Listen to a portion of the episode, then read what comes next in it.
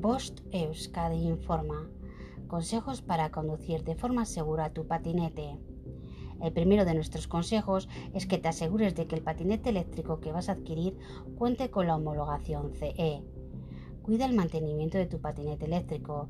Es importante que compruebes el estado de las ruedas y de los frenos, incluso de las luces antes de salir a rodar con él. Controla la carga de la batería y su autonomía. No te olvides del casco y de la ropa adecuada. Los cascos ahora son más ligeros y seguros, así que protege tu cabeza. Tampoco vendrá mal que sopeses el llevar rodilleras, coderas o incluso guantes el chaleco reflectante.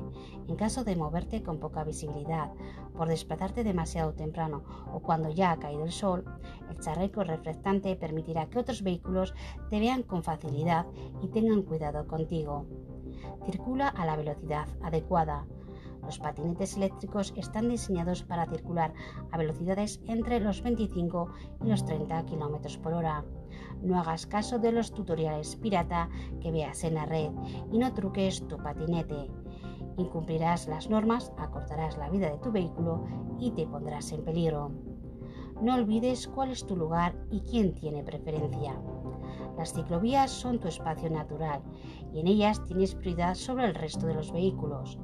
Respeta siempre a los peatones, la prioridad siempre es de ellos y a pesar de tu prioridad respecto a otros vehículos, no te olvides de que en caso de accidente tú serás quien peor salga parado o parada.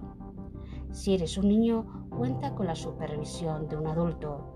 Contrata un seguro para tu patinete. Aplica el sentido común con el resto de los vehículos utilizas la cabeza para no llevarte sustos, ¿verdad?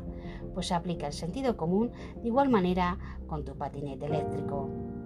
Fin de la información. Bost Euskadi, entidad colaboradora del Departamento de Seguridad del Gobierno Vasco.